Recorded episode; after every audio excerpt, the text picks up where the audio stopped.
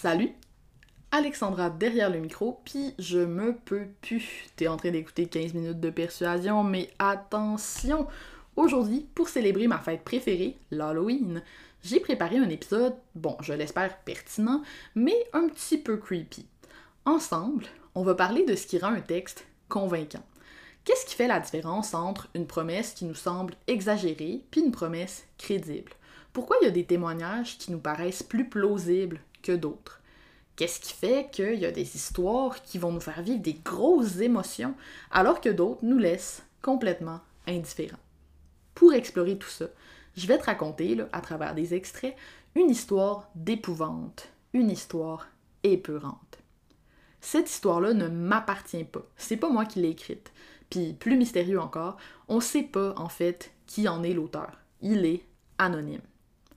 Le récit en question, il a été publié pour la première fois au début des années 2000, donc il y a 20 ans déjà maintenant sur un site web personnel hébergé sur Angel Fire. Si tu sais ce que c'est, t'es probablement euh, probablement parmi les milléniaux comme moi qui ont vécu cette, cette glorieuse période de l'internet magnifiquement laide où euh, tout le monde faisait des sites web statiques en HTML, en HTML pardon, qui mettaient à jour vraiment à la mitaine, où on avait des écritures aux couleurs flash sur fond noir, puis des gif animé.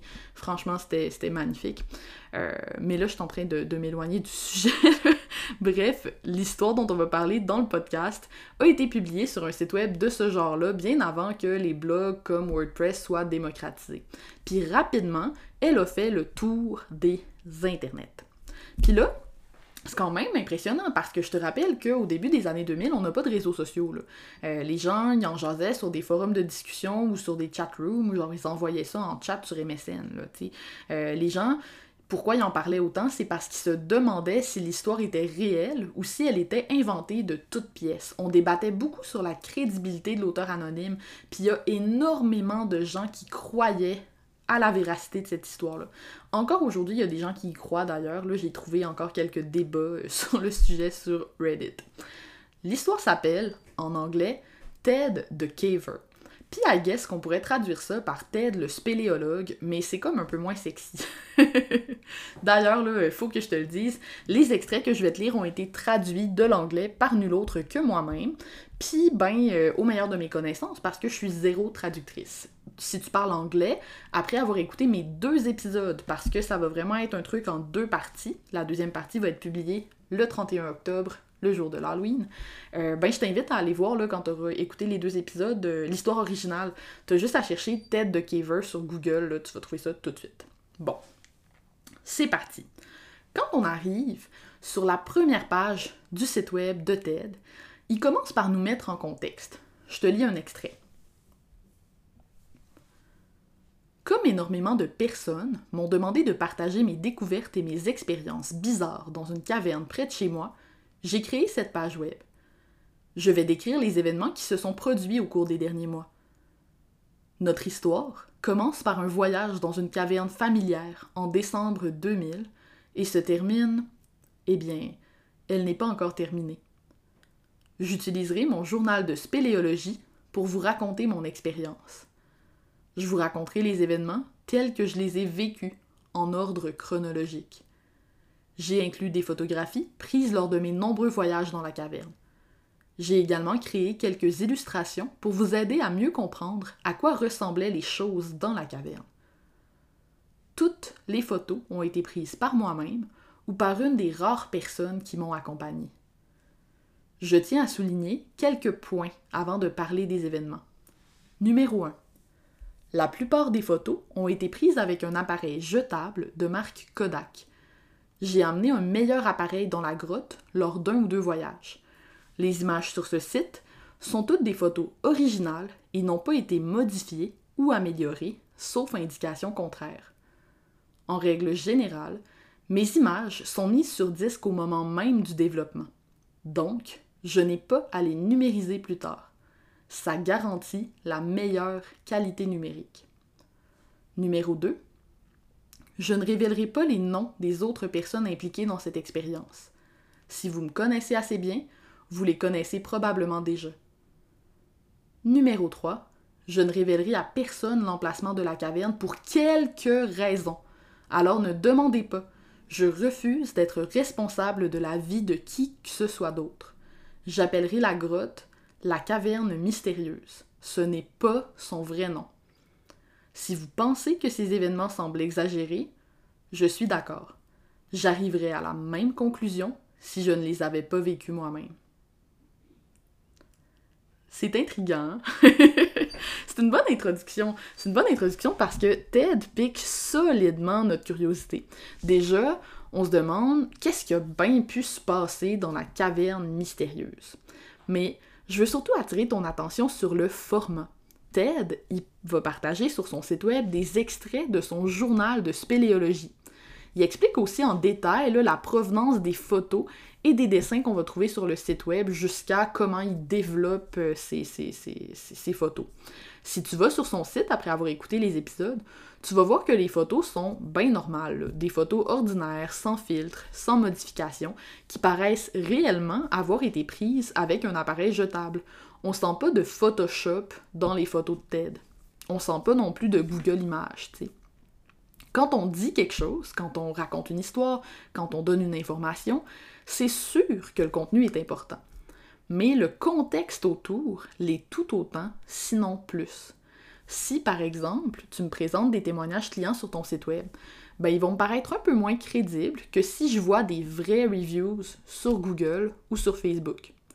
Si tu mets des témoignages vidéo de clients, ben, ils vont me sembler plus authentiques s'ils sont filmés sur un cellulaire là, à la bonne franquette, avec un éclairage un peu poche, par le client lui-même, que si tu as fait venir toute une équipe de tournage puis une maquilleuse là, chez le client. Ted, il raconte son histoire à travers les pages de son journal. Puis quand il ajoute quelque chose qui n'était pas écrit dans le journal original, il prend la peine de l'écrire dans une autre couleur pour préciser que c'est un ajout. Ces photos, ils sont super ordinaires, ils ont vraiment l'air vrais son site web, c'est pas un site à gros budget, c'est un site web personnel, codé un peu tout croche. Tout ça, ça fait en sorte que déjà en commençant, son témoignage a l'air plus réel, plus vrai, plus authentique.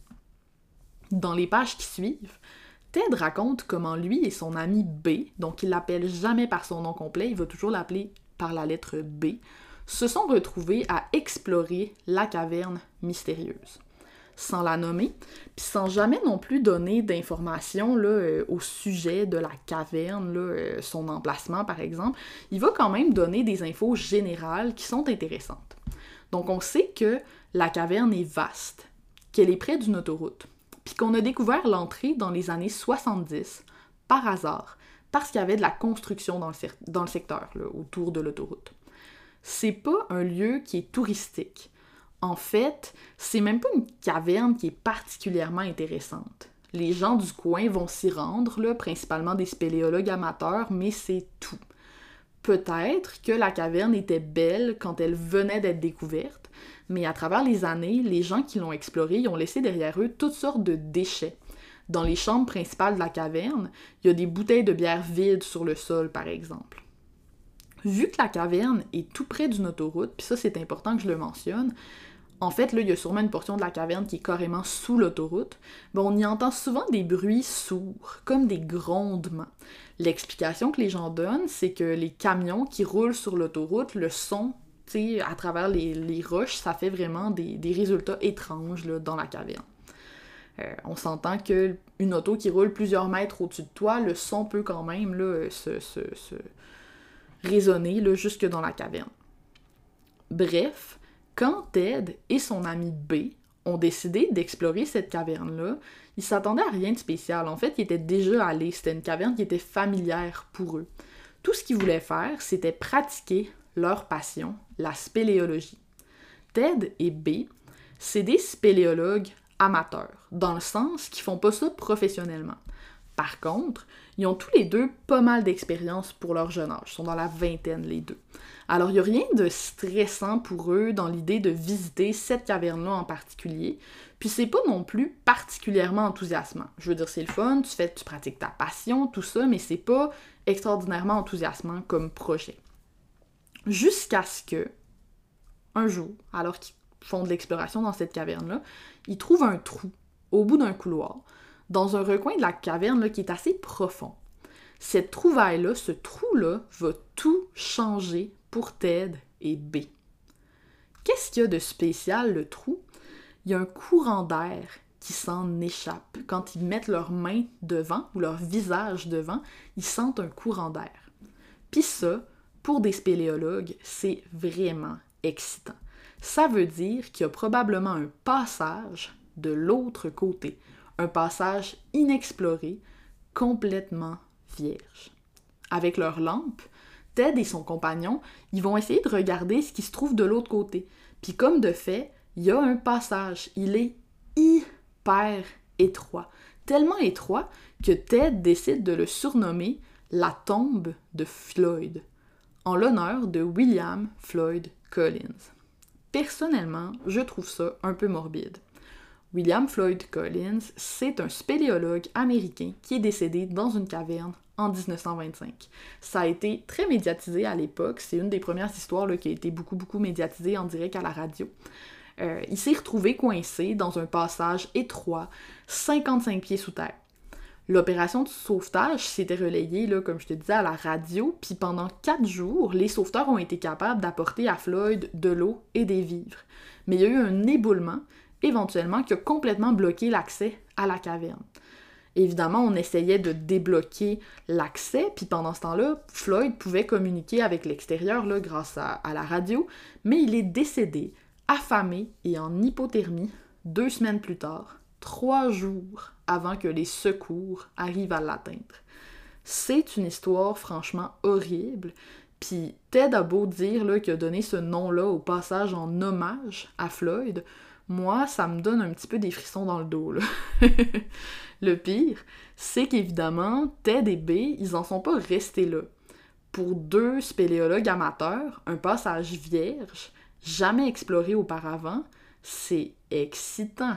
Les deux hommes voulaient absolument être les premiers à explorer le passage. Pour ça, par contre, ça allait leur prendre des outils. Le passage était trop étroit, puis il fallait l'élargir. Donc, ils sont rentrés chez eux, puis là, dans son journal, là, il raconte un petit peu le souper qu'ils ont eu ensemble, tout ça, comment ils sont rentrés. Puis, ils sont revenus à la caverne plusieurs jours plus tard pour commencer à élargir la tombe de Floyd, surtout l'entrée le, de la tombe, une première fois. Je te lis encore une fois un extrait du journal de Ted.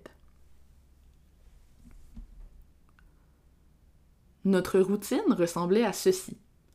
Pour commencer le travail, on devait se mettre à genoux et faire de notre mieux pour éviter de nous cogner la tête sur le plafond. C'est dans cette position inconfortable qu'on devait forer dans le mur autour du trou avec la perceuse. C'était un travail difficile.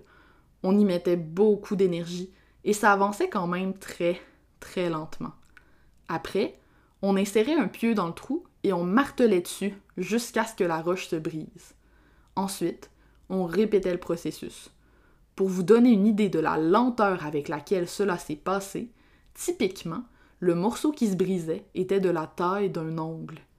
Quand on cassait un plus gros morceau, environ un tiers de la taille de la paume de ma main, c'était la fête. Donc, Ted et B, ils ont travaillé comme ça, euh, en se relayant pendant des heures. Quand le premier était fatigué, le deuxième prenait le relais, ainsi de suite, over and over and over again. C'est des heures et des heures de travail pour pas grand chose en termes de résultats. C'est très long. Puis là, je vous ai épargné ces extraits-là parce que je pensais que ça aurait pris trop de temps sur le podcast. Mais ils racontent euh, toutes les combinaisons d'outils puis de techniques qu'ils ont essayé là, au fil des semaines pour essayer d'aller plus vite, pour finir par toujours revenir à cette méthode-là, pas très efficace, mais qui restait la plus efficace dans les circonstances. Un des gros défis qu'ils avaient, c'est que la batterie éventuellement de la perceuse euh, mourait, puis là, ben, il fallait qu'ils remontent à la surface, même s'il y avait encore parfois de l'énergie. Euh, bon, la première fois qu'ils avaient été dans la caverne, puis en fait toutes les fois où ils avaient été dans la caverne, ils entendaient des bruits, des sifflements, des grondements. Puis, comme je le disais, ils justifiaient ça par l'autoroute, puis la présence des voitures. Mais là, je te lis un autre extrait du journal. Éventuellement, on a remarqué qu'il y avait comme un sifflement dans la caverne. Le bruit semblait être un peu plus fort que la dernière fois. On a pensé que peut-être le vent soufflait plus fort à l'extérieur. Ce qu'on ne pouvait pas expliquer, c'était le retour du grondement sourd. Lui aussi semblait être plus fort et plus fréquent. Mais cette fois, on ne pouvait plus attribuer le bruit au camion. La route sur laquelle roulaient les camions n'était pas très fréquentée en journée. À cette heure de la nuit, c'était complètement mort. Pourtant, le grondement sourd était toujours là. Il semblait venir du plus profond du passage. B a dit qu'il demanderait à des spéléologues vétérans ce qui pourrait causer le bruit. Ouh! C'est tout. Les deux gars, épuisés encore une fois par leur euh, travail sur le trou, euh, vont rentrer chez eux. Ils vont passer plusieurs semaines, comme je le disais, à, élargir comme ça la tombe de Floyd. Euh, puis à part des bruits un peu bizarres, mais somme toute pas spécialement inquiétants, il va rien se passer qui est hors de l'ordinaire. Pourtant, les descriptions de Ted sont quand même stressantes. C'est quand même un peu anxiogène. Puis la raison est simple, il donne beaucoup de détails. Je sais pas combien de fois je répète à mes clients que la persuasion, c'est une affaire de détails. Plus tu es précis, plus tu es spécifique au moment de décrire quelque chose, plus on y croit, plus tu es convaincant. Laisse-moi te lire un autre extrait du journal. Cette fois-là, c'est tiré euh, d'une entrée qui est un petit peu à part, où Ted donne plein d'informations sur la spéléologie, parce que là, il s'était rendu compte qu'il y avait beaucoup de lecteurs qui connaissaient pas beaucoup ça. Je te lis ça. On atteint un point dans la caverne, généralement au plus profond, où la lumière est inexistante. On éteint nos lampes, et la noirceur complète remplit nos yeux. Pendant un moment, le spéléologue essaie d'activer les muscles de ses yeux, se concentrant sur différents points invisibles dans l'espace, avec l'espoir d'attraper une miette de lumière quelque part dans la nuit factice. Après plusieurs tentatives futiles, le spéléologue tourne la tête vers un bruit, peut-être un compagnon d'exploration qui a bougé. Ses autres sens reviennent, puis s'intensifient. Les sons, les odeurs, et les sensations auxquelles le spéléologue ne portait aucune attention il y a quelques secondes à peine se présentent à lui dans leurs moindres détails. La douleur d'être assis sur le sol dur et rugueux de la caverne, l'odeur de poussière et de sueur, le bruit des matériaux modernes qui glissent sur la roche ancienne. À ce moment précis, quelque part dans l'esprit de chaque spéléologue se trouve un et si et si une personne devait trouver la sortie de la caverne sans lumière Y arriverait-elle? Retrouverait-elle toutes les courbes et les virages qui l'ont amenée à cet endroit? Ouh, une des grandes forces de cette histoire-là, c'est vraiment les détails sur la spéléologie, puis la capacité qu'a le narrateur Ted de décrire ce qui lui arrive en faisant jouer chacun de nos sens. Quand on lit une histoire, on expérimente en quelque sorte euh, la forme la plus abordable de réalité virtuelle qui soit. Ce que le personnage dans l'histoire voit, sent, goûte, entend, touche, mais ben, on a l'impression de le ressentir nous aussi. Puis ça, c'est même prouvé. Les mêmes parties s'activent dans notre cerveau, dans une moindre mesure bien sûr, que si on était en train de le vivre pour de vrai. Dans la deuxième partie de l'épisode, qui va être mis en ligne le jour de l'Halloween, on va suivre Ted et son ami B alors qu'ils continuent leur exploration de la caverne mystérieuse. Il y a d'autres protagonistes qui vont embarquer dans l'histoire, entre autres le chien de B, Whip, va les accompagner lors d'une de leurs explorations, puis il restera pas indifférent à la caverne. Il y a aussi un autre ami, Joe, qui va les rejoindre, puis il va se produire plusieurs choses inexpliquées et, je pense, inexplicables. J'ai bien hâte de regarder tout ça avec toi.